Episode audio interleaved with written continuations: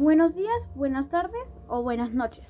Mi nombre es Rafaela Mía Tamayo Osambela y el día de hoy voy a hablar sobre los soldados en la época de la independencia del Perú. Para ser soldado se tenía que ser hombre, ser robusto y no tener defectos físicos. No siempre se cumplieron los reglamentos, ya que chicos de 15 y 14 años fueron niños soldados. La medida mínima para pertenecer al servicio militar era de 1,60 centímetros. Para reclutar se usó el conocimiento y la violencia.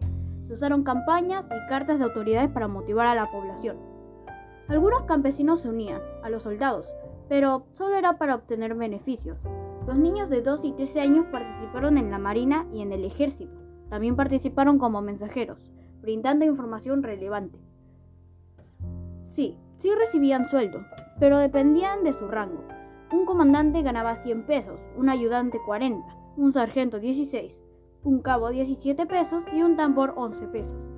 Hubo premios y gratificaciones por su desempeño en el campo de batalla, pero por la falta de pago los soldados se retiraban.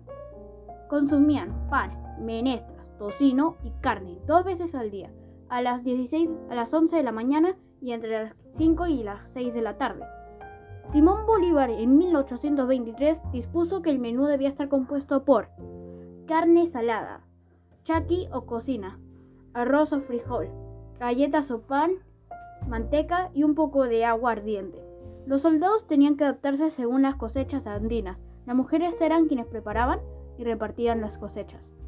Gracias por escuchar.